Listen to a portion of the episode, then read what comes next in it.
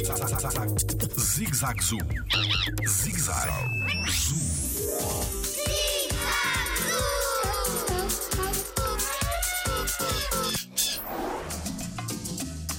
As plantas trepam para sobreviver?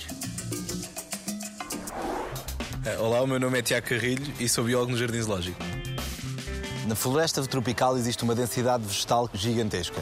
E o que acontece muitas vezes é que as plantas têm que arranjar estratégias para conseguir chegar ao solo. No caso da monstera deliciosa, elas conseguem trepar por outras plantas, por outras árvores, para ir em busca do sol que está mais no topo.